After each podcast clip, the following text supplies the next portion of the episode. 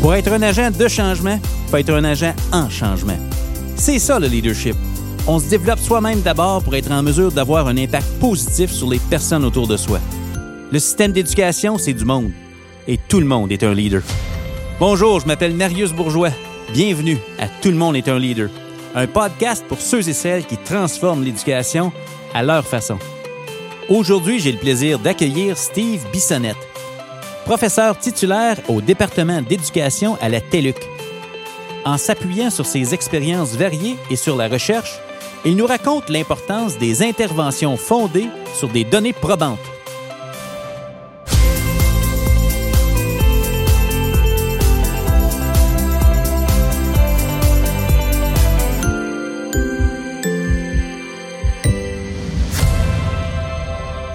Steve Bissonnette, bienvenue à Tout le monde est un leader. Comment ça va, mon cher? Bonjour. Ça va très bien. C'est vous? Oui, ben, absolument, absolument. C'est, euh, ça avance, le printemps arrive, ça fait du bien. On voit la lumière dans nos vies, puis on espère avec le- la pandémie aussi qu'on va voir la lumière bientôt, qu'on va pouvoir se revoir en personne euh, Exact. à moins de deux mètres, sais. Quasiment hâte de faire des caresses, là. Ou une bonne tape sur l'épaule à un collègue. Oui, oui, oui, absolument. On a besoin de ça, se donner une tape sur l'épaule hein, avec tout ce qu'on vit puis ce qu'on accomplit, Ah ouais. malgré tout. Merci euh, de prendre de ton temps dans ton horaire super chargé. C'est tellement apprécié. Ce matin, je sens que je me gâte personnellement parce que je sais pas si tu savais, mais je pense que tu as été une de mes premières formations euh, en enseignement. Au Ça me tout- rajeunit pas. ça te rajeunit pas pantoute, hein, parce qu'on y va du bord. Mais c'est c'est tellement positif. euh, euh, je pense que c'est à l'époque où euh, le testing provincial commençait en Ontario. On était en train de parler d'enseignement efficace. Euh, Ouais. on, on était en train de préparer les étapes. Euh, Qu'est-ce qui arrive si un élève ne réussit pas le testing provincial? Est-ce qu'on offre de l'appui? Est-ce que c'était avec le TPCL dans le temps? ou- Ben, c'était au début du TPCL, le test provincial de compétences linguistiques. Nous, la formation, c'était dans le fond pour apprendre l'enseignement explicite ou qu'on pourrait dire l'en- Ouais. l'enseignement efficace. Avec toi et Mario Richard. Au Oui. deuxième étage, à l'école secondaire de Plantagenet. J'étais jeune Oui. prof. Oui, oui, Ouais, tu te souviens oui, de ça, hein? Ah oui, oui. Ben, c'est une formation qui avait été commandée par le ministère euh, OK. de l'Éducation à l'époque. OK. Euh, oui, puis euh, elle a été, on l'a donnée entre autres avec euh, Georgette, j'essaie de me rappeler de son nom. Ah oui. là. Elle Je- était au Conseil des écoles catholiques. Je pense qu'elle était au centre-est, OK. si ma mémoire est bonne. Ben, c'est très Mais possible. en tout cas, tout ça pour dire, ça fait déjà, euh, ça fait déjà un petit bout de temps de ça. là. Ouais, une vingtaine d'années, je pense. Ouais. Euh, certainement pas loin de ça. Oui, oui. Fait que c'est, euh, on, retourne, on retourne en arrière dans, dans notre vécu, puis c'est un peu le but du, du podcast, c'est de permettre de rencontrer des leaders, des, des gens qui croient que c'est possible d'amener un changement, changement positif en éducation. Puis quand il y en a un impact positif en éducation, mais il y a des mots qu'on peut mettre là-dessus. Et quand on peut mettre des mots, on peut en parler, on peut l'enseigner, on peut le reproduire. Puis je pense que c'est un de tes domaines d'expertise. Euh, mais j'ose poser la question, peut-être qu'il y a des gens qui connaissent pas Steve Bissonnette. C'est qui ça, Steve Bissonnette? tu sais, Puis euh, qu'est-ce que tu fais dans la vie présentement?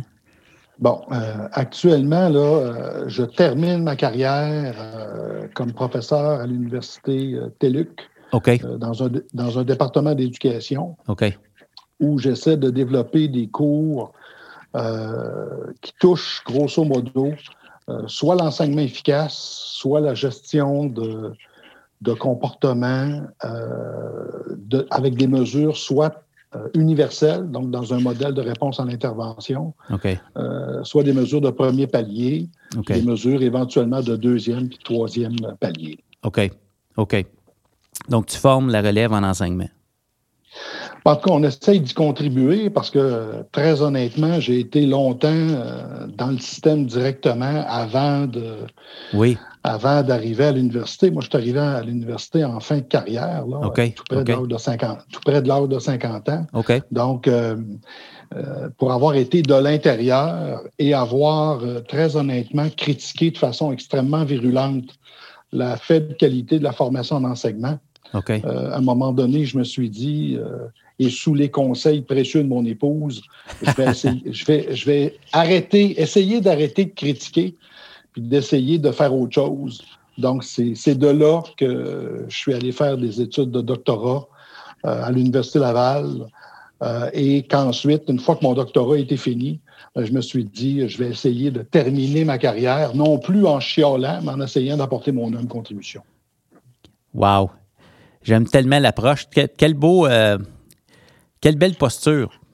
Parce que, n'est-ce pas que dans le contexte actuel, c'est un peu ça qu'on on, est amené à, on est invité en tout cas à faire, la, pandémie nous invite un peu à faire ça. On peut chialer qu'elle est là ou on peut se dire qu'est-ce qu'on fait avec ça pendant qu'elle est là parce que les listes de classes qui nous sont confiées présentement vont s'en aller à un moment donné.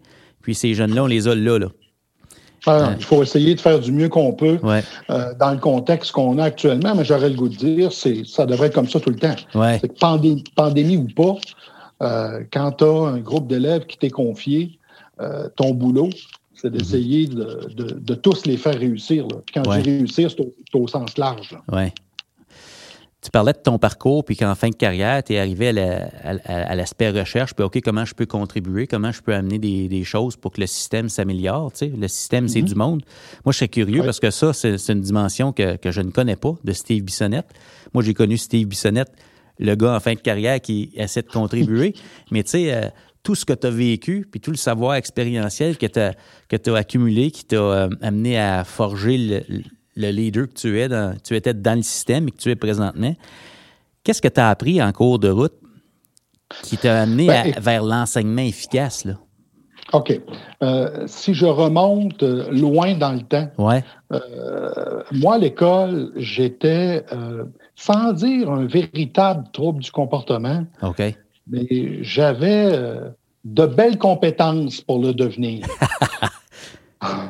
Donc, euh, j'étais, euh, je brassais quand j'étais à l'école et je me suis intéressé très tôt à l'intervention auprès de ce type d'élèves-là. Donc, moi, j'ai fait dans le temps, ça s'appelait un bac en éducation avec une spécialisation en psychoéducation que j'ai fait à l'Université du Québec euh, en Abitibi-Témiscamingue. Et là, on parle de la fin des années 70, début des années 80. Ouais. Euh, et euh, j'ai fait mes études là-bas. et ensuite, j'ai obtenu mon premier emploi dans un centre jeunesse. On, appelait, on appelait ces établissements-là dans le temps des centres de réadaptation ou des centres pour délinquants ou des centres pour jeunes mais adaptés socio-affectifs. Donc, mon premier emploi, euh, que j'ai commencé comme temps partiel au tout début, en même temps que j'étais aux études, je travaillais avec cette clientèle-là, donc avec des jeunes de 15, plus 16, 18 ans en, dans le temps, on appelait ça en unité fermée, euh, juste des garçons. Donc, c'était 15 euh, adolescents qui euh, ne pouvaient pas sortir de, l'unité de vie parce que les, les problématiques qu'ils avaient étaient trop, trop importantes. C'est des jeunes qui avaient commis souvent des actes très, très sérieux euh, et pour leur propre protection, puis pour la protection du public, euh, ces jeunes-là étaient ce qu'on appelle en garde fermée. Ouais, Donc, euh, quand j'ai commencé avec ces jeunes-là, à ce moment-là, compte tenu que les jeunes ne pouvaient pas sortir de l'unité de vie, ben, tu comprendras à ce moment-là que l'école se faisait dans, dans le centre lui-même. Ce qui fait qu'on avait un enseignant à ce moment-là, moi, j'étais à la commission scolaire euh, de Val d'Or. Donc, il y avait un enseignant qui venait donner des matières de base, comme la lecture, l'écriture, les mathématiques, mais toutes les autres matières étaient données par le personnel du, euh, du centre jeunesse. Donc, euh, moi, j'ai été amené à ce moment-là à donner des cours d'éducation physique, de connaissances générales, d'art. Et, Donc, mes premiers contacts directs avec l'enseignement et les élèves en difficulté, c'est là que ça s'est passé. Euh, et ce que j'ai rapidement, très, très, très, très, très rapidement constaté, c'est que les jeunes qui avaient des difficultés comportementales ou des difficultés affectives, ou, la grande majorité, au, moins 80 puis les recherches l'ont confirmé quand j'ai commencé à lire là-dessus euh, au niveau de la maîtrise et au niveau du doctorat, euh, j'ai constaté très rapidement que les élèves qui avaient des difficultés comportementales avaient également des, difficultés d'apprentissage. Ouais, ouais. C'était comme un couple indissociable. Ouais. Ce, qui fait, que euh, rapidement, j'ai constaté que si on veut être capable d'aider cette clientèle-là, hmm. oui, c'est important de, les aider sur le plan du comportement, bien sûr, développer leurs habiletés relationnelles, etc. Mais si l'élève, quand on le plaçait en situation d'apprentissage, si ce type d'élève-là vit toujours l'échec, ben, tu comprendras que tout le travail qu'on fait sur la dimension du comportement risque malheureusement de ne pas tenir longtemps. Ouais. Euh, compte tenu que c'est ce qu'on appelle une comorbidité, ouais. bon, mais compte tenu que les deux problèmes sont pratiquement mariés, ouais. Ben, mes études à l'époque ne m'avaient pas, euh, j'avais été très bien formé sur le plan du comportement, mais sur la dimension de l'enseignement, puis surtout de l'enseignement auprès d'élèves qui ont des difficultés d'apprentissage, mm. j'étais nettement moins formé euh, sur ce plan-là.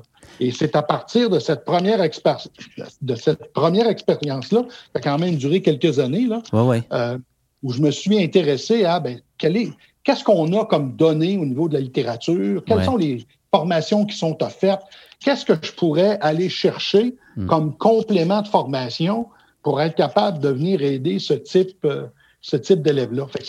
C'est en passant d'abord par euh, le comportement qu'ensuite j'ai été obligé de, t'intéresser à l'autre. Ah oui, c'était indispensable pour être capable d'aider cette clientèle-là. Écoute, euh, ça me parle parce que dans le fond, on peut vouloir aborder le comportement positif d'un élève dans un milieu fermé comme ça parce qu'on se dit on veut voir des progrès là. Mhm. Mais on est limité aussi par les progrès au niveau de l'apprentissage. Si les deux n'avancent pas, n'évoluent pas, à un moment donné, le jeune va comprendre qu'écoute, euh, je me comporte pourquoi ici, puis de toute façon, ça donne rien. Là. Euh, c'est clair. Puis c'est devenu de. J'aurais le goût de te dire, les études que j'ai faites par la suite, puis les recherches que j'ai consultées, puis les, recherches que j'ai moi-même menées, euh, m'ont confirmé ça j'ai eu aucune surprise par la suite. C'était vrai il y a euh, plus de 20 ans. C'est toujours aussi vrai euh, en 2021. Là. 80, euh, 80 des enfants qui ont des troubles de comportement ont des problèmes en lecture. 80% wow. Puis inversement, 75% des élèves qui ont des difficultés d'apprentissage ont des problèmes d'habilité sociale. Et on sait ça depuis des lunes. Mm-hmm. Mais on ne sait, mais on ne sait toujours pas en 2021, qu'est-ce qui cause quoi?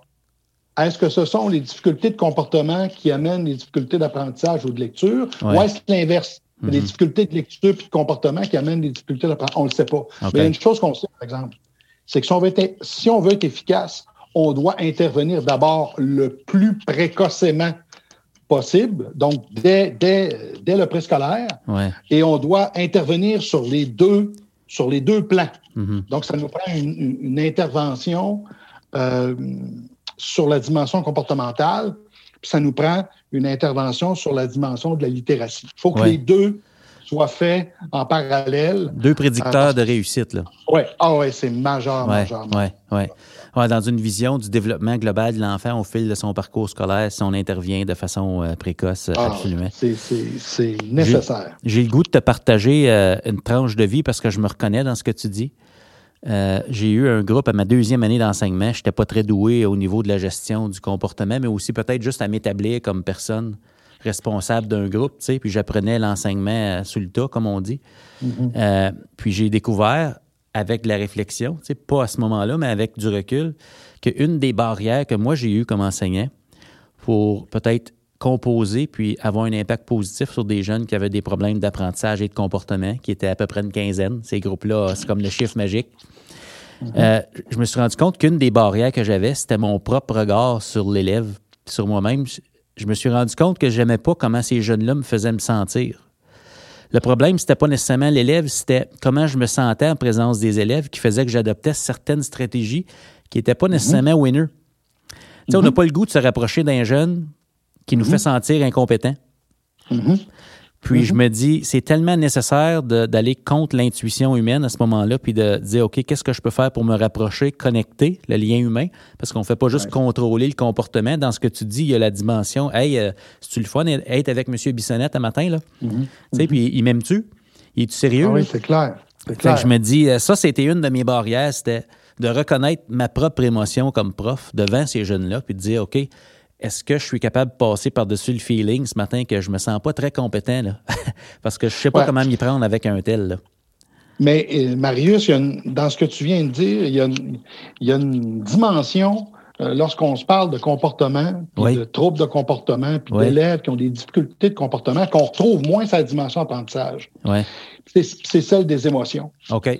Je te, donne un exemple bien concret. Quand tu donnes une activité en lecture, en écriture, en mathématiques, peu importe la discipline, et, que tu sais, et que tu sais très bien qu'à partir du moment où tu as, donné tes explications, tu as présenté la tâche à, résoudre, qu'il y a dans ton groupe sept ou huit élèves qui risquent d'avoir des difficultés, tu vas te diriger naturellement, immédiatement vers les élèves qui ont des difficultés potentielles. C'est, un réflexe. Tu n'as même pas besoin d'y penser, tu y vas. Mais quand un élève a des difficultés sur le plan du comportement, ce raisonnement-là, il est euh, affecté par les émotions. C'est dans le fond, tu n'as pas envie d'aller vers Normand. Non. Pourquoi? Parce que Normand, il, mais il est tannant. Il, a le tour de te faire perdre patience, il connaît tes limites, il sait sur quel bouton peser ah pour te faire perdre le contrôle. Donc, on n'a pas le goût. Mais en même temps, ce qu'il faut absolument conscientiser, c'est que le positif attire le positif, puis le ah. négatif attire le négatif. Ah oui. Si tu si t'adresses seulement à Normand, là, pour lui faire des reproches, l'année sera longue. À, la fois pour Normand et à la fois pour toi. Mm-hmm. Mais si tu te, parles dans ta tête en disant, attends une minute, je devrais considérer le problème de comportement au même titre qu'un problème de lecture, d'écriture et des maths. Cet enfant-là, visiblement, il y a des comportements qu'il n'a pas appris. Donc, il a, il a, besoin de mon aide. Donc, je vais aller vers lui. Donc, mais pour ça, il faut se raisonner, il faut se parler. Parce que les élèves qui ont le plus besoin euh, d'une relation significative avec un enseignant, c'est pas l'élève qui amène la pomme en salle de classe pour être agréable. Non, non, non. C'est l'élève qui a envie de prendre la pomme puis nous la lancer en pleine figure. C'est lui, parce que c'est plus des lui que des elle d'habitude. Donc, c'est lui qu'il faut mettre dans notre poche d'en arrière. Mais souvent, le réflexe, c'est pas celui-là. Parce que la dimension qui intervient sur le plan du comportement qu'on ne retrouve pas dans la dimension apprentissage, c'est toute la gamme d'émotions que les comportements mmh. dérangeants nous font vivre. Je ne sais pas, ça me rappelle peut-être une, euh, expression, je ne sais pas si vous dites ça euh, dans ton vécu, c'est ne euh, faut pas le prendre personnel ou, ça n'a pas rapport avec nous, le comportement, mais mmh. ça part de comment on va l'aborder, puis les stratégies qu'on choisit d'adopter pour composer avec ça, c'est ça fait toute la différence. L'année peut être longue ou mhm. ça, peut, ça peut complètement changer de trajectoire si on adopte un, nouveau regard. Là, Donc, ah oui, c'est clair. On peut agir là-dessus. Ah oui, oui, tout à fait. Et puis, on commence à avoir depuis une bonne trentaine d'années suffisamment de, de, recherches et de données probantes pour, être capable, pour être capable de nous pister vers des interventions dont les probabilités d'améliorer la situation sont, euh, sont quand même assez élevées. Là. OK. Puis on parle toujours, dans le fond, de, tes débuts, tes premiers contacts avec ça. Tu t'es intéressé. Moi, j'ai le goût de te poser la question. Il y avait sûrement à ce moment-là des modèles pour toi vers qui tu t'es tourné ou des profs que tu sentais qui étaient peut-être plus efficaces ou peut-être des gens que euh, tu avais la chance de lire leurs recherches, peut-être, ou tu sais, qui a eu des influences sur euh, ton évolution de ce côté-là? Bon, ben, la, première des choses, euh, si je reviens euh, à, mes, tout débuts, ouais. bon, mais quand on parle de centre jeunesse, effectivement, j'ai côtoyé des gens que je, je, je, considérais comme étant des as, c'est-à-dire des gens qui intervenaient honnêtement, sincèrement, euh, avec des jeunes qui avaient commis de très, très, très, très graves délits. Moi, j'ai, travaillé avec des jeunes qui ont tué en passant. Hein. Wow. Donc, euh, donc à, ce moment-là, là, euh, d'avoir des individus... Oui, mais c'est ça, mais d'avoir des, des, gens capables de, de considérer que le jeune qui est là, c'est un jeune qui est en difficulté, qui a besoin d'aide et qui sont et qui sont vraiment dans un processus d'aide. Euh, écoute, pour moi, c'était admirable. Parce que ça veut dire tu euh, sans oublier ce que le jeune a fait, là, c'est pas ça qu'on est en train de dire, mais tu, tu considères que le jeune, euh, s'il n'a pas été placé aux adultes, parce qu'un jeune de 16 ans qui commet un crime grave, probablement que tu le sais, là, il peut être ce qu'on appelle déféré aux adultes, donc il peut être placé euh, dans un pénitencier, même s'il n'a pas l'âge de la majorité. Euh, donc, si un juge donne une peine, non pas en, pour des adultes, mais pour, pour un, centre jeunesse, ça veut dire qu'on considère qu'il y a quelque chose à faire avec ce jeune-là, malgré, la, malgré la gravité du geste qui a été posé. Bon, ben, d'être capable de voir des adultes qui s'investissent avec ces jeunes-là, qui établissent des relations hyper positives. Mhm. Écoute, c'était des modèles pour moi qui sont euh, qui, euh, auxquels je pense encore aujourd'hui. Puis c'est des gens qui, ça m'arrive de revoir même après euh, pratiquement 40 ans. Là. Donc, euh, il y a ces gens-là. Ben, il y a aussi quelques gros noms euh, en éducation qui m'ont euh, qui m'ont marqué d'abord de par leurs écrits. je pense entre autres à Rosenschein, Barack Rosenschein, qui avait signé la, préface de mon livre en, 2013, qui est un des chercheurs les plus connus en enseignement efficace, en enseignement explicite sur le globe. Euh, puis ensuite, celui qui a dirigé quoi, mes travaux. Mais Steve, ton livre de 2013, comment ça s'intitule? On pourrait peut-être le mettre dans euh, la description. Ça s'appelle Enseignement explicite et réussite euh, des élèves. Je vais le prendre en note. Explicite et réussite des élèves? Oui, c'est publié chez RP. et l'autre figure, ben, c'est Clermont Gauthier. C'est un prof qui a dirigé mes travaux quand j'ai fait mon, mon doctorat à l'Université Laval. Euh, pour moi, ça a été quelqu'un de très, très, très important euh, dans mon parcours. D'une part, de par la facilité qu'il m'a donnée pour faire des études doctorales, parce que quand tu travailles à temps plein et que tu fais un doctorat en même temps, c'est un peu un contexte de fou. Donc, ça te prend un directeur de recherche qui est très, très, très compréhensif. Oui. Euh, et clairement, c'est devenu avec le temps, pas seulement quelqu'un qui dirigeait mes travaux, c'est devenu un ami. c'est quelqu'un que je côtoie encore aujourd'hui. Euh, et c'est quelqu'un avec lequel j'écris encore euh, euh, beaucoup de choses. Fait que c'est, c'est, quelqu'un qui s'inscrivait aussi dans le même type de, travaux que je menais. Là. Donc, des stratégies bien documentées, ne pas proposer n'importe quoi, s'assurer que les stratégies ont une base de recherche solide. Donc, on était vraiment dans la même, mm. la, même lignée, si tu veux. Oui, puis tu travaillais, tu travaillais dans le fond avec euh, une clientèle de la dernière chance, là? Ben, à ce moment-là, oui. À, ce moment-là. Fait que je me dis, rendu là, euh, tu te dis, on fera pas n'importe quoi. Puis je me dis, c'est la même chose en début de parcours quand on parle d'intervention précoce, dépistage précoce, c'est la même chose. Euh, tu sais, il y a toute la gamme. On, a la même approche. On, est là pour trouver et libérer le potentiel dans l'élève. Puis, que ce soit apprentissage ou comportement, il y a de l'enseignement explicite à faire là. Ah, c'est clair, clair, clair, clair, clair. Parce que quand j'ai quitté le centre jeunesse, puis ensuite, je suis, euh, euh, je me suis dirigé dans le milieu scolaire, parce que quand j'ai quand j'ai fait mon, baccalauréat, tous les stages que j'avais faits étaient en milieu scolaire. Euh, quand je suis retourné en milieu scolaire, j'ai travaillé en adaptation scolaire, tu comprendras, ah ah toute ma vie ou à peu près. Et j'ai constaté dans les écoles la même chose que ce que j'avais vu en centre jeunesse, c'est-à-dire que les élèves qui avaient des, défis sur le plan du comportement avaient toujours, mais toujours des difficultés importantes euh, sur le plan des apprentissages. C'était juste une confirmation de plus. Euh, et à ce moment-là, ben, c'est devenu très clair que si on voulait aider cette clientèle-là, on ne peut pas travailler seulement sur la dimension du comportement. Il faut mettre en place les meilleures pratiques pour être capable de leur donner une chance euh, au niveau de la réussite scolaire. Je me dis, je, réfléchis à mon parcours dans, ma vie d'adulte, puis mon vécu en dehors des écoles, puis tout ce que tu es en train de décrire, je me dis, si je me sens tout croche dans ma vie, puis je suis pas très fier de ce que je suis en train d'accomplir, des fois, j'adopterai pas les meilleurs comportements, mais c'est la même chose à l'école. Si je suis pas euh, mis en valeur, puis je suis pas fier de moi, puis j'ai de la difficulté à apprendre, je vais peut-être me comporter ah oui, de la même façon aussi. Fait que, tu sais, euh, c'est important d'agir des deux fronts, là. Ah oui, c'est clair. Comme je te dis, si, si nos systèmes éducatifs n'avaient que deux priorités ouais. à, mettre en place, puis là, je parle des apprentissages, C'est lecture chez les petits le plus tôt possible et développement du savoir-vivre ensemble.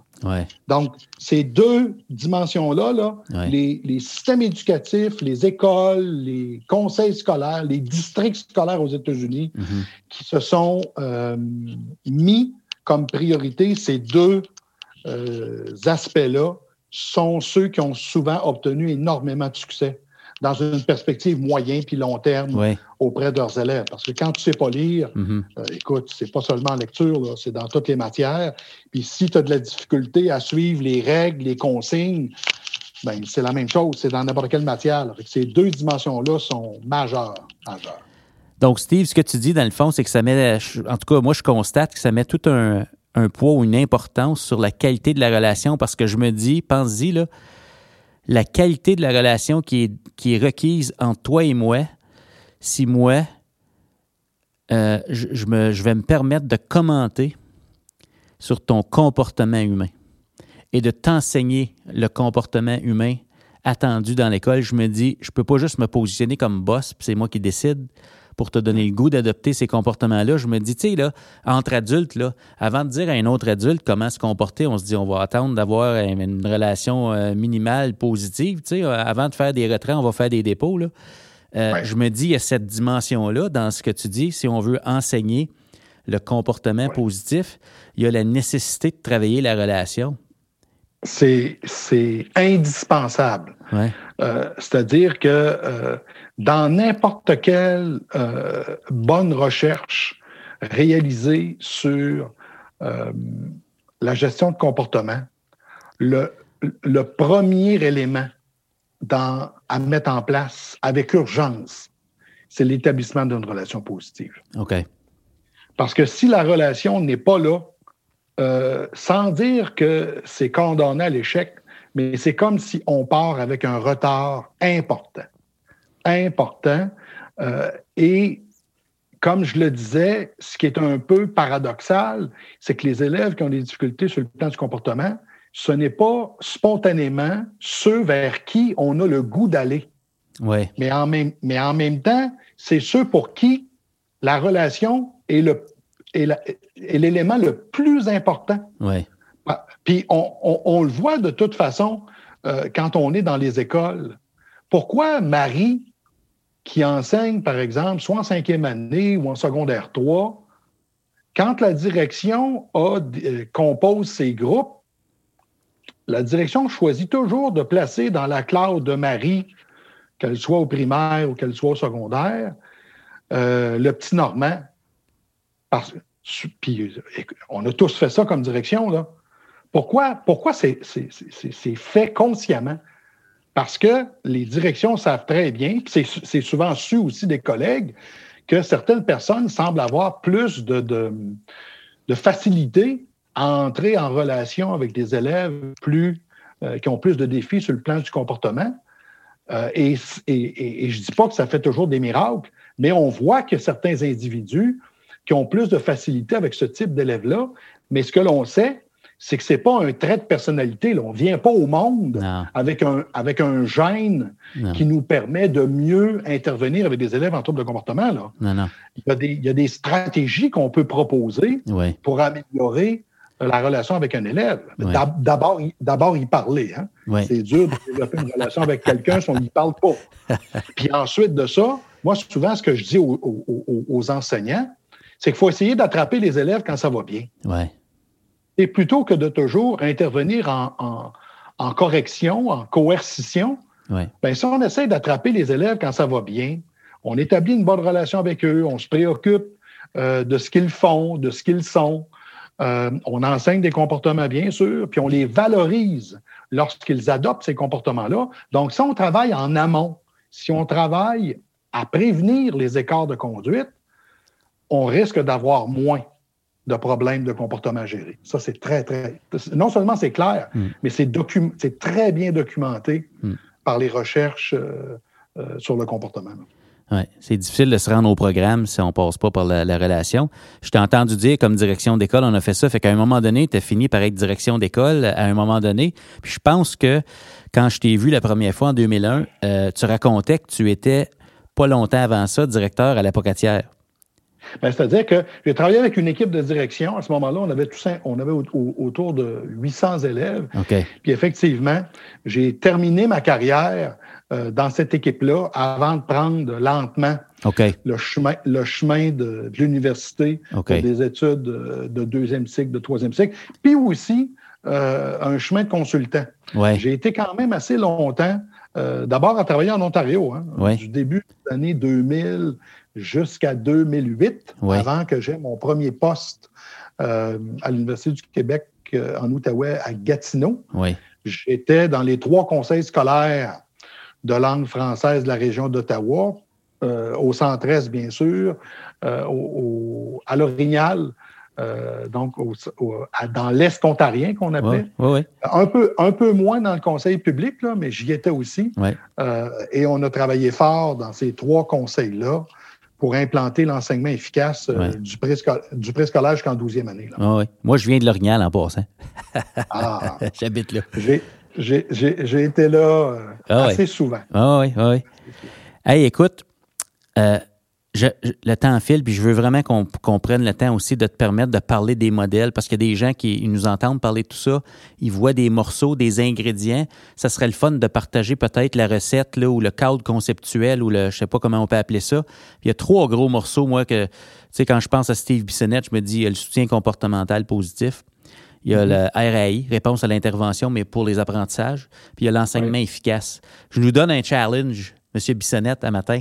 Euh, mettons, si on prend 5-7 minutes par modèle, juste pour donner euh, peut-être une vue d'ensemble aux gens qui nous écoutent. Puis euh, des, ça a l'air de quoi?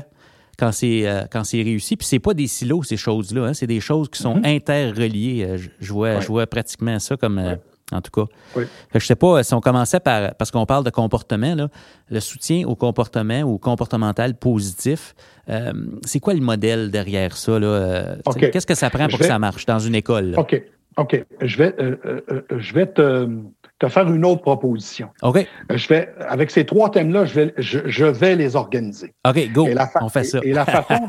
la façon de les organiser, c'est en utilisant le modèle de réponse à l'intervention. Ah, OK. C'est-à-dire que le cadre qui, euh, de plus en plus, est utilisé, non seulement aux États-Unis, un peu partout, euh, au Canada, puis on commence même à l'utiliser euh, en Europe. c'est vraiment ce modèle-là. C'est un, modèle à un modèle à palier. Oui. et souvent, moi, ce que je dis aux gens, c'est qu'étant donné que la dimension du comportement et la dimension de l'apprentissage semblent être un couple indissociable. Oui. Si on veut être efficace, là, faut prendre notre modèle ROI, le, couper en, le couper en deux. D'un côté, on se retrouve avec le comportement. De l'autre côté, on se retrouve avec l'apprentissage. OK. Et là, et là, la question que l'école puis le personnel doit se poser, c'est au premier niveau du modèle ROI. Donc, ce qu'on appelle des interventions de prévention universelle, des interventions qui s'adressent à tout le monde. Ouais. sont les meilleures pratiques pour favoriser du côté comportemental l'adoption des comportements souhaités. Et quand, quand on regarde de ce côté-là, SCP, le soutien au comportement positif, devient une façon, ce n'est pas la seule, mais ça devient une façon de pouvoir adresser la dimension du comportement à l'intérieur de l'école. Puis de l'autre côté, quand on s'en va sur la dimension des apprentissages, bien, il faut se poser la même question quelles sont les meilleures pratiques de prévention universelle, toujours fondées sur des données probantes, autant sur le comportement que sur la dimension apprentissage? Quelles sont les meilleures pratiques pour être capable de favoriser la réussite des élèves en lecture, en écriture, en mathématiques? et ben c'est là, et c'est là qu'on va retrouver l'enseignement efficace. Dans mon vécu, là, pour les visuels, dans mon vécu, je vois un triangle. Je vois un triangle en bas, la base du triangle, c'est vert. 80% des élèves, euh, tu sais, ce qu'on fait, là, ça va répondre aux besoins de 80% des élèves. Deuxième palier, je vois du jaune. À peu près peut-être 15 mhm. des élèves vont avoir besoin d'un appui d'une équipe euh, complémentaire dans l'école.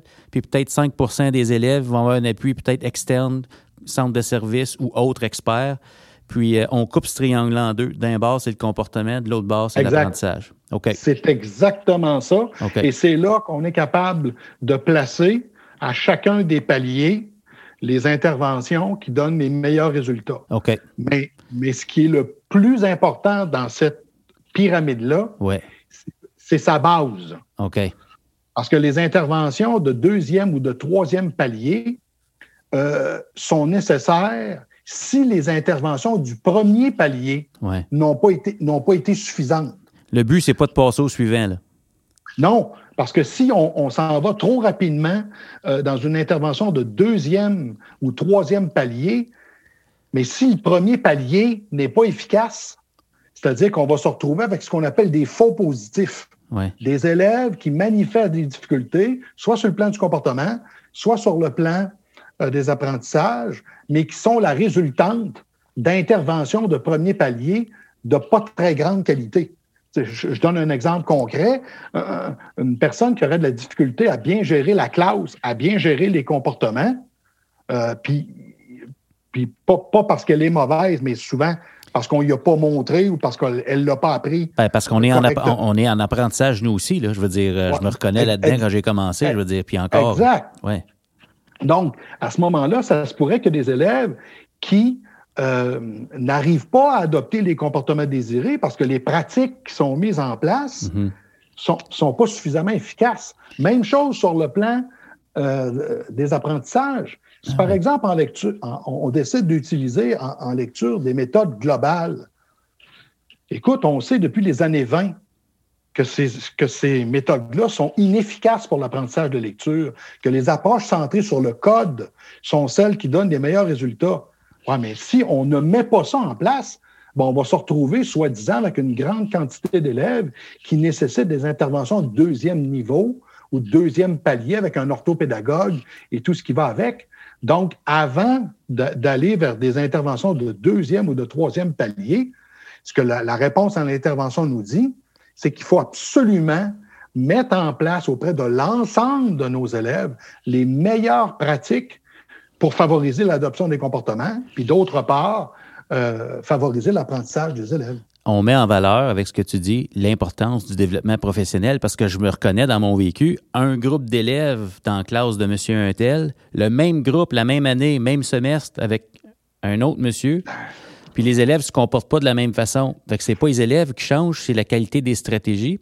Puis je me dis, si on fait passer ces élèves-là au deuxième palier, en autre mot, on confie à quelqu'un d'autre la responsabilité de ces jeunes-là, on prive, dans un sens, l'enseignant qui est là de se développer de nouvelles stratégies. Parce qu'à un moment donné, on va lui confier une nouvelle liste de classes, puis on ne sera pas plus avancé. Donc, c'est important, je pense, de, mettre l'accent là-dessus. Ça me, en tout cas, ça, me frappe ce matin, ce que tu dis. C'est euh, c'est euh, ouais, très éclairant.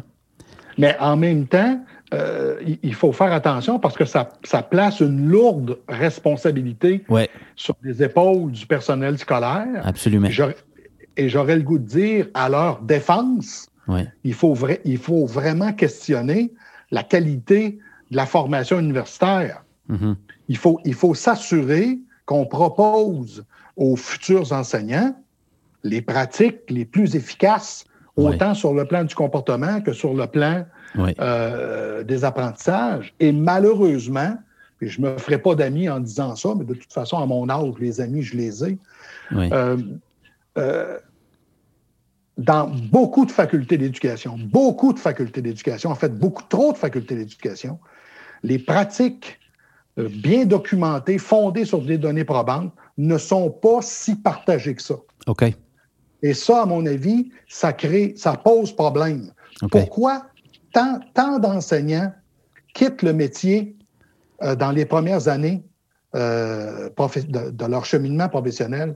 Hmm. Quand on demande, par exemple, il y a une enquête qui a été faite à Sherbrooke euh, par Sauvé, où on a demandé à des enseignants qui ont quitté la profession, pas ceux qui y pensent, ça c'est une autre catégorie, ceux qui sont partis dans les cinq premières années. Quand on leur demande quelle est la raison pour laquelle tu as abandonné la profession enseignante? Le premier facteur qui arrive en tête de liste, incapable de gérer la classe. Ouais. Et quand on leur demande, les gens disent parce qu'on ne l'a pas appris. Ouais. Quand tu demandes à un prof à l'université qu'est-ce que je fais avec le petit Normand? Quand il se désorganise, on entend souvent la voyelle. Euh, Envoie-le au bureau. ce moment, Bon, ben, à ce moment-là, les enseignants font du mieux qu'ils peuvent avec leur expérience, puisqu'ils ont reçu aussi comme formation. J'en ai long à dire. sur la qualité de la formation universitaire.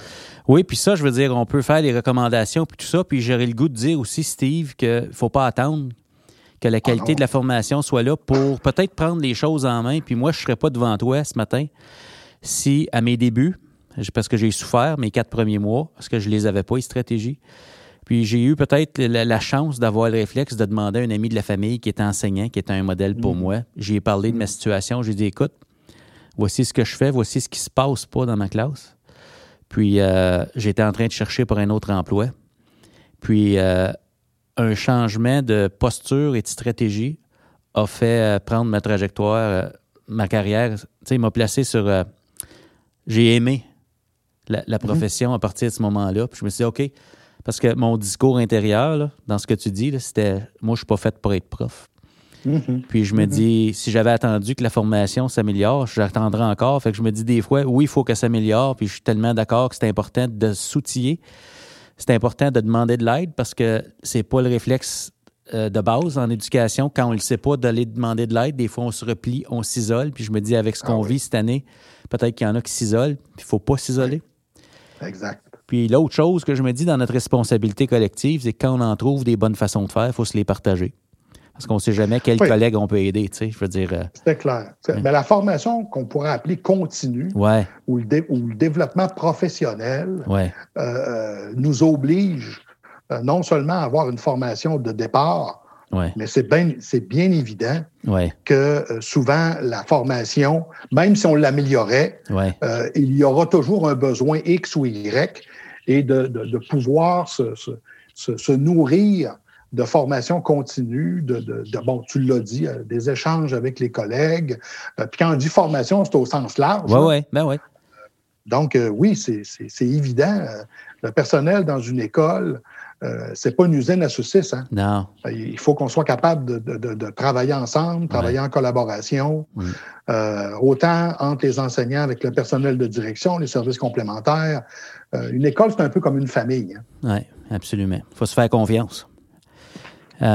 avec, avec ce qu'on vit depuis la dernière année, je veux dire, puis tu es bien placé pour regarder ça avec ton regard systémique, tu sais, voir les choses aller. On parle d'enseignement efficace. On s'entend que le contexte actuel a un impact majeur sur ce qu'on est en mesure d'offrir dans la qualité, tant au niveau du relationnel que du contenu. Puis tu parlais à un moment donné dans Twitter, j'ai vu un de tes tweets du besoin peut-être de poser un diagnostic pour se dire, OK, euh, on est rendu où par rapport à, la qualité des apprentissages qui ont été réalisés? Puis comment on pourrait se servir de ces données-là pour s'ajuster? Voilà. comment on s'y prend pour ça? C'est quoi les idées que tu as par rapport à ça? Tu sais, qui est responsable de ça? Qui peut faire ça, ce travail-là? Bon, mais c'est d'abord euh, une intervention à faire par le ministère de l'Éducation. OK.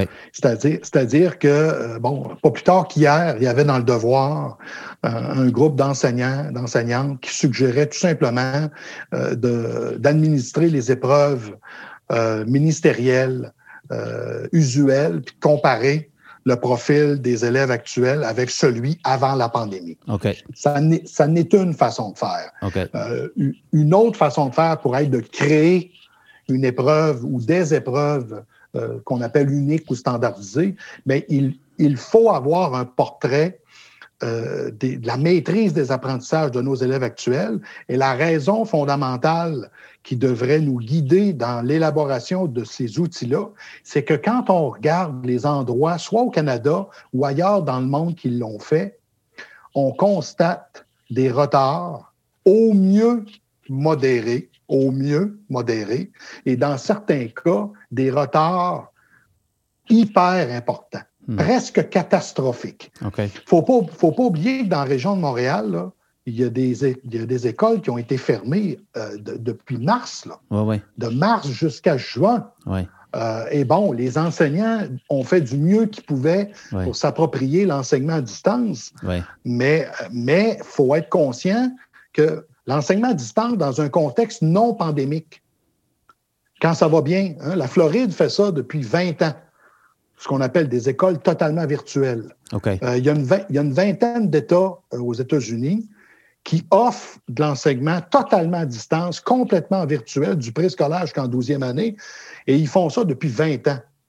euh, quand on regarde les résultats de ces élèves-là, puis là, on ne parle pas de contexte de pandémie, là, on parle de contexte usuel. toutes les études disponibles à ce jour, sans exception, j'ai rarement vu un courant de recherche aussi clair. Toutes les études, sans exception, montrent des résultats nettement inférieurs de ces jeunes-là qui fréquentent des écoles virtuelles comparativement à ceux qui sont en présence euh, à l'intérieur de murs mhm. euh, avec de la brique puis du mortier. Donc, donc ça ne va pas déjà bien en contexte non pandémique, avec des gens qui font ça depuis 20 ans. Oui, avec une expertise dans ce contexte-là. Ouais. Bon, ben, imaginons, euh, Marius, prenons maintenant des gens qui doivent, je reprends l'expression, basculer du jour au lendemain de, présence à distance, mhm. avec un contexte euh, anxiogène et tout ce qui va avec. Écoute, il faut arrêter de rêver, il ne faut pas se mettre la tête dans le sable.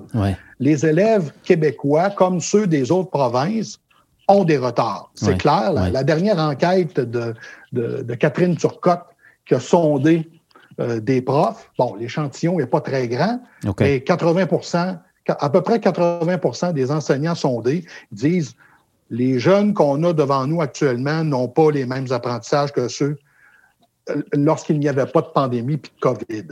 Donc, ça reste une perception, mais ce qui devient important, c'est de mesurer pour être capable de savoir exactement ce qui va, ce qui ne va pas, puis ensuite être capable de décider en fonction du portrait obtenu, mm-hmm. qu'est-ce qu'on doit faire. Si le portrait est plus positif qu'on pense, ben, les stratégies qu'on va décider de déployer n'auront pas la même intensité, la même mhm. durée, la même mhm. fréquence que si on constate que des retards majeurs euh, auprès de certains élèves. Mhm. Donc, c'est vraiment encore là, l'intention, c'est de poser un diagnostic. C'est pas, euh, c'est pas euh, l'intention, c'est pas de sanctionner puis de classer, classer, puis de créer un. On veut pas créer un contexte encore plus anxiogène pour tout le monde ah, parce qu'il y a un gros test qui s'en vient, puis il faut performer. là, c'est pas. C'est, on veut prendre, on veut prendre la température pour être capable de mieux servir les élèves. Là. On veut pas stresser. Ça nous prend une photo. On veut pas stresser tout le monde là. Non, c'est clair. Mais en même temps, on a, les bulletins sont un moyen, mais étant donné que les, les, gens se sont centrés sur ce qu'ils considéraient euh, prioritaire, ben, est-ce que ce qui a été déclaré prioritaire en Gaspésie puis ce qui a été déclaré prioritaire à Montréal, mhm. est-ce que c'est la même chose? Mhm. Euh, peut-être que oui, peut-être que non. Mhm. Euh, donc, ça nous prend une mesure plus objective pour être capable d'avoir un portrait. dans le fond, ça nous prend un état de situation. c'est exactement ce que ça, nous prend. Il faut savoir d'où on part. On ne peut pas savoir comment aller, où on va aller si on ne sait pas où on part d'où. Google Maps, hein? position actuelle. Ouais. C'est ça. Puis ensuite, ben, en fonction de, du bilan, ben, là, à ce moment-là, il faut être capable d'identifier quelles sont les meilleures pratiques pour résorber euh, la situation. Oui. Wow, c'est quand même big. C'est big, puis euh, avec, ah avec ah dans, le temps donné, je me dis, euh, je sais pas si on peut s'attendre à ça pour la rentrée, mais je me dis, habituellement, une de nos forces en éducation, c'est la proactivité, planification à rebours. C'est difficile de planifier à rebours quand tu ne sais pas dans cinq mois on va être où. Donc, je me dis, présentement, si tu avais un, message à, laisser au personnel des écoles qui font l'impossible depuis le début, puis qui c'est extraordinaire ce qui, ce qui se fait présentement, Qu'est-ce qui est à leur portée? si tu avais un message à leur laisser aujourd'hui par rapport à ce qui est dans leur zone de contrôle et ce qui est possible, avec ce qu'on ben, a présentement. Qu'est-ce que tu aurais le goût de leur dire pour ceux qui prennent le temps de nous écouter? Là? Bon, ben, il faut d'abord, il ne faut pas rester seul. Euh, moi, je pense que dans, dans un contexte euh, qui, est qui est anxiogène pour tout le monde, euh, oui, on parle beaucoup des élèves. Malheureusement, je trouve qu'on ne parle pas suffisamment du personnel scolaire. quand je dis le personnel scolaire, c'est autant les enseignants que les directions d'établissement. ces gens-là doivent être épaulés ces gens-là doivent travailler ensemble, mhm. puis essayer, essayer de voir dans un contexte comme celui qu'on a, qu'est-ce qui, est le plus important. Et pour être capable de faire ça, euh, on ne peut pas faire ça chacun pour soi. Non. Par exemple, tu as deux enseignants de troisième année dans une école primaire, ben, les deux devraient travailler en, forte collaboration pour être capables de dire ben, quels sont les éléments essentiels de notre programme en lecture, en écriture, en mathématiques. Bon, le ministère a fourni une progression des apprentissages, mais ça a été fourni d'abord beaucoup trop tard. Hein. On l'a eu au mois de février, alors que l'année a commencé au mois de septembre et qu'on aurait eu amplement de temps pour être capable de le fournir. J'en ai long à dire sur le ministère de l'Éducation du Québec. Euh, ceci étant dit, on n'a pas de pouvoir sur le ministère. On n'a pas de contrôle sur le ministère. Donc, c'est la raison pour laquelle le personnel doit euh, travailler avec ça sur quoi il a du contrôle. Et, ça, ben, c'est nous-mêmes. C'est notre équipe. C'est ce que nous, on peut faire. Donc, il faut qu'on s'entraide les uns les autres euh, et s'entraider au sens large. C'est pas seulement sur la planification. Il y a des enseignants qui sont probablement plus habiles que d'autres à faire de l'enseignement à distance. Euh, qui ont développé des façons de faire. Il faut qu'on partage. Ah, je, peux, juste, je peux juste m'imaginer l'expertise euh, euh, inconnue qu'on a présentement, non publiée, mm. non partagée qu'il y a dans le terrain présentement. Là. Ah oui? Tout à fait. Et, et aussi, ne pas hésiter à faire appel aux ressources des, des, commissions scolaires. Ouais. Il y a beaucoup de commissions scolaires qui ont été obligées de, de développer de l'aide pour, pour leurs enseignants, bon, ben, il faut aller chercher cette aide-là quand elle est disponible, surtout si on en a besoin. Mais c'est la raison pour laquelle je dis, s'il y a un message à retenir, c'est que dans un contexte de difficulté, le, le, travail d'équipe est indispensable. Ça, fait ça fait longtemps que toutes les problématiques sociétales ont compris ça. Hein? Alcoolique anonyme, toxicomane anonyme, nomme-les toutes. Toutes les anonymes, là, le principe du groupe est fortement utilisé pour aider les participants. En éducation, malheureusement, on a été trop longtemps euh, à considérer parfois la salle de classe comme une, chambre à coucher. N'entre pas, n'entre pas qui veut.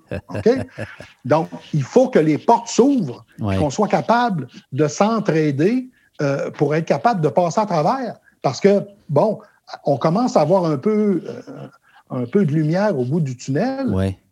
Mais c'est pas c'est pas réglé là, pour l'instant. À Montréal, tout est encore euh, la majorité des, est fermée. Là. Hmm. Donc, on a 60% des élèves québécois qui sont là. Il faut, hmm. faut, faut, garder ça en tête. Là. Donc, il faut s'entraider. C'est, moi, à mon avis, c'est indispensable dans un contexte comme actuellement.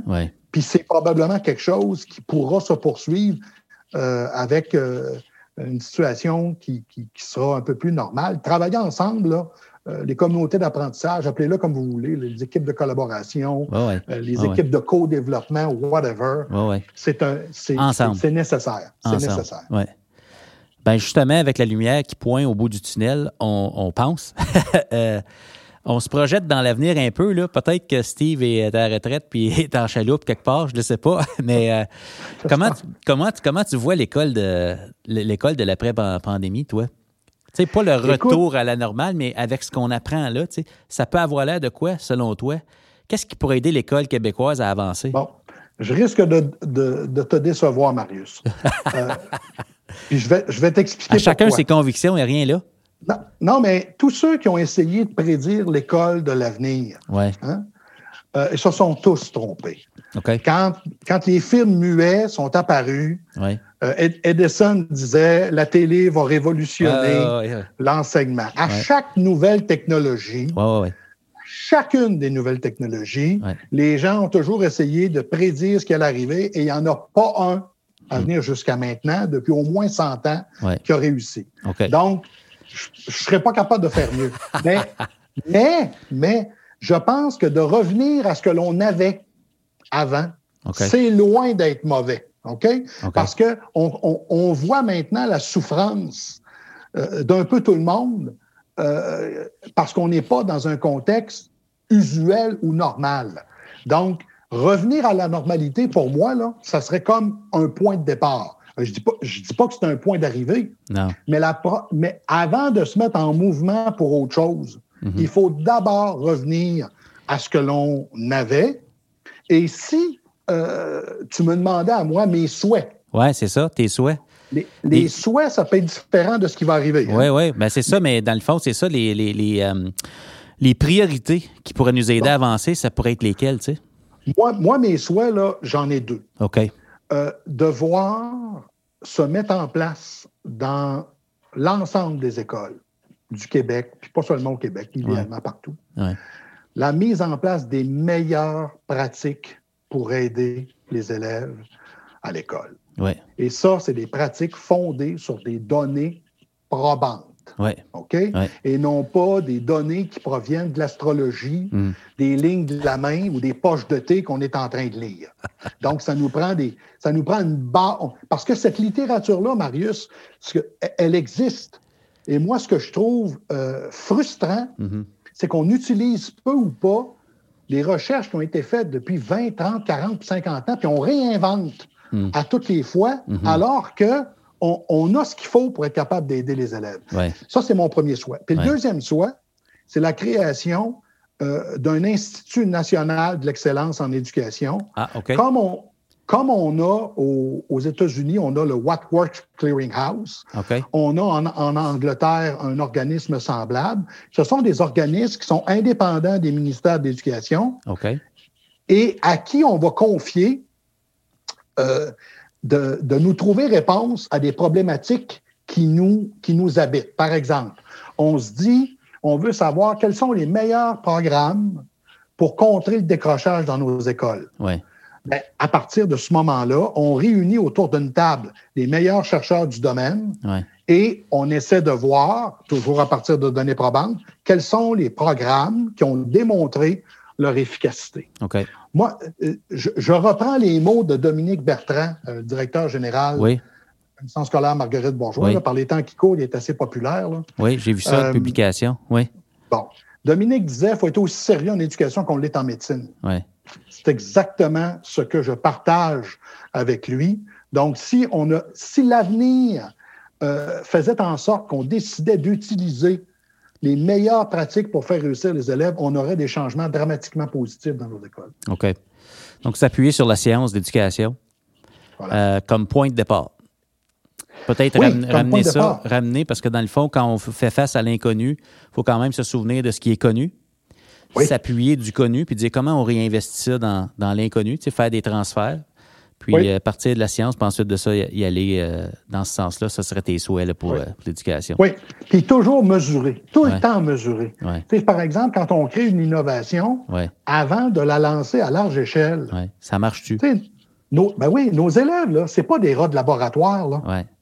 Ils ont le droit d'avoir ce qu'il y a de mieux pour les faire réussir. Bon, ben, si on découvre, par exemple, je dis n'importe quoi, qu'avec l'intelligence artificielle, on est capable, par exemple, d'améliorer euh, le rendement des élèves en lecture, puis ça a été bien documenté, les recherches sont bien menées, ben là, à ce moment-là, moi, je dis, là, on généralise hmm. une pratique dont l'efficacité a été montrée, mais trop souvent, puis parfois c'est fait avec plein de bonnes intentions, on décide d'aller rapidement vers des changements mais si on avait fouillé la littérature, on aurait vu que souvent, sous un vocable de, de nouvelles pédagogies, les mêmes choses ont été tentées il y a 30, 40, 50 ou 60 ans. C'est juste le nom qui a changé. et ça n'avait pas marché. Donc, pourquoi on reprend quelque chose qui ne marche pas? Donc, peu importe la nouveauté, parce qu'il va en avoir de la nouveauté, puis c'est correct qu'il y en ait de la nouveauté, mais avant de la généraliser à large échelle, par prudence pour nos enfants et pour le corps professoral, Il, faut il faut tester. Oui. Moi, une question qui m'habite beaucoup, c'est euh, quand tu parles de revenir au connu, puis dans, l'après, un de mes souhaits, c'est qu'on se questionne sur le, le, rôle de l'éducation. On, en met beaucoup sur l'éducation, puis à quoi ça sert, puis dans, dans, la, dans la société d'aujourd'hui, parce que les, les, recherches qui sont effectuées ne sont pas toutes effectuées dans le même contexte. Dans mmh. En telle année, pas en telle année, c'est pas la même game. Les réseaux sociaux changent la game beaucoup aussi. Puis le contexte numérique. Puis je me dis, au-delà d'avoir du numérique en classe, c'est juste le contexte puis l'accès à l'information et la nature très changeante de l'économie. Je me dis, à quoi ça sert? Puis c'est quoi le profil de sortie d'élèves qu'on tente de produire? Puis de là, peut-être, c'est quoi la littérature? C'est quoi les données probantes qu'on a sur lesquelles on peut s'appuyer? Puis, en fonction de ce qu'on vise, je me dis, on vise ça la même chose? C'est ça la question que je me pose. Est-ce qu'on vise encore français, maths, euh, sciences? Euh, y a-t-il autre chose qui est important? Comme présentement, cette année, euh, comment je fais pour dealer avec mes émotions? les, relations? Il y a tellement de dimensions présentement qu'on pourrait repenser. Euh, mais c'est certain, c'est certain qu'on ne jette pas le bébé avec l'eau du bain. Mais ce que tu es en train de dire, Marius, c'est que là, on parle des finalités de l'éducation. Les finalités de l'éducation. Bon, les finalités de l'éducation euh, sont objets de discussion. Ouais. Sont objets d'échange. Et sont objets idéalement d'une forme, sans dire consensus, mais en tout cas, il faut au moins qu'on s'entende sur ce sur ce que tu viens de dire. Ben Qu'est-ce qu'on veut avoir comme profil de compétence ou peu importe comment on l'appelle. C'est quoi le, quel est le type d'élève qu'on veut avoir pour demain? Mais, mais une fois qu'on l'a identifié, la question qu'il faut se poser, c'est quels sont les meilleurs moyens pour être capable d'y arriver. Exactement. Et là, et là, sur les meilleurs moyens, la discussion n'est pas le moyen pour identifier ces moyens-là. Ah, ça, prend un degré d'objectivité. La façon d'identifier les moyens, c'est par la recherche mm. rigoureuse. Ouais. Puis si elle n'a pas eu lieu, il faut la faire mm. à, petite échelle. Et ensuite de ça, on regardera ce que ça donne à large échelle. En mots en mot terrain, on appellerait ça, ça prend de l'expérimentation intentionnelle pour voir qu'est-ce qui peut fonctionner.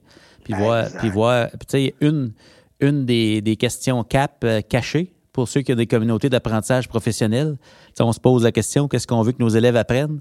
Comment on va savoir mm-hmm. qu'ils apprennent? Qu'est-ce qu'on fait s'ils apprennent pas? Qu'est-ce qu'on fait quand ils savent déjà? Moi, je trouve qu'en N5M, c'est ça marche-tu ce qu'on fait présentement Oui, euh, mais moi, je vais t'en rajouter une de plus, Marius. Que, que j'ai soumis pour publication. Pour vrai? Ah ben, voyons donc. hey, on a un scoop matin.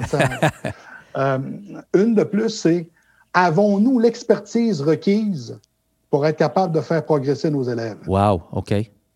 C'est-à-dire que, est-ce qu'on dispose, est qu'on dispose à l'intérieur de notre équipe de collaboration de l'expertise nécessaire pour changer la situation?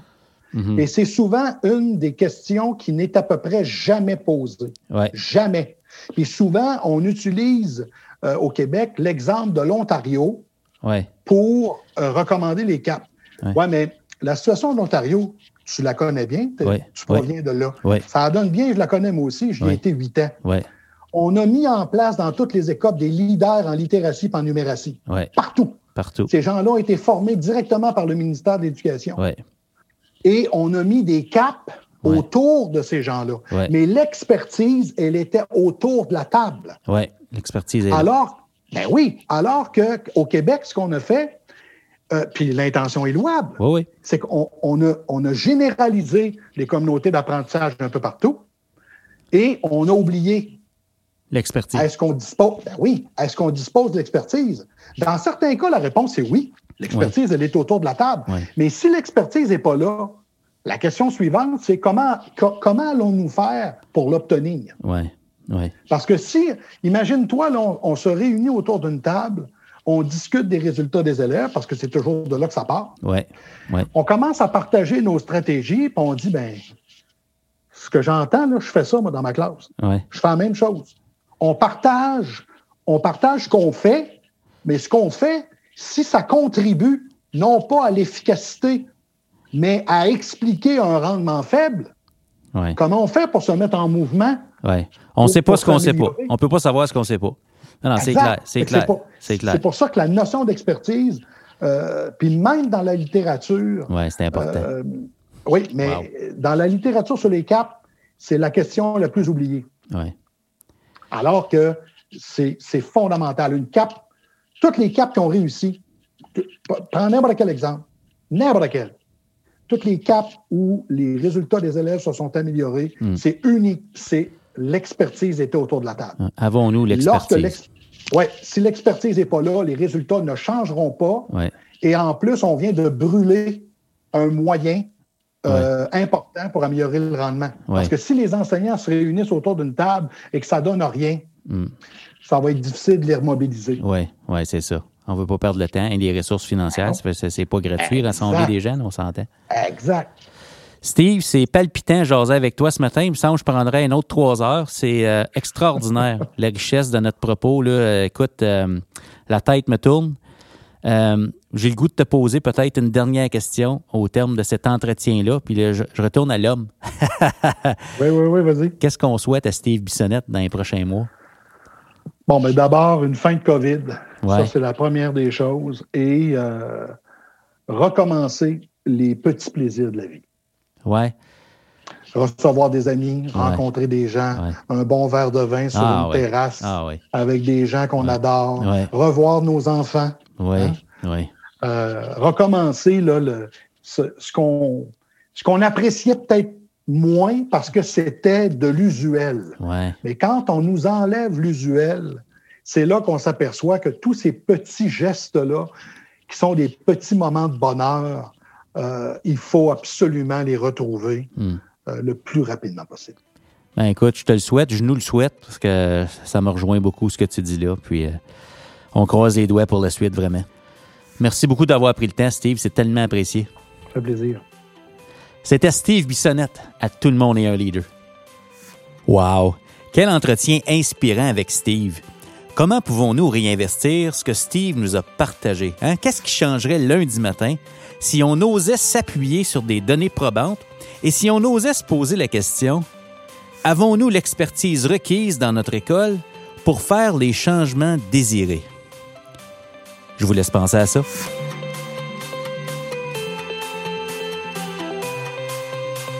Le podcast Tout le monde est un leader est disponible sur SoundCloud, Spotify, iTunes et Google Podcast. Le podcast est également disponible sur YouTube, donc je vous invite à vous y abonner. Je vous invite également à suivre Tout le monde est un leader, le blog, sur esquadedu.ca, barre oblique, blog.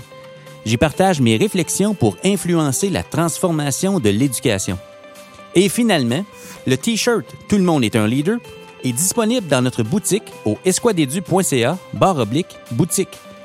Le T-shirt, c'est une invitation à modeler à votre façon ce qu'il représente. Portez-le fièrement. Le changement en éducation, c'est une occasion d'accomplir ensemble des choses extraordinaires. Tout ce qui est requis pour transformer l'éducation se trouve déjà dans nos écoles. Rappelez-vous, le système d'éducation, c'est du monde. Et tout le monde est un leader.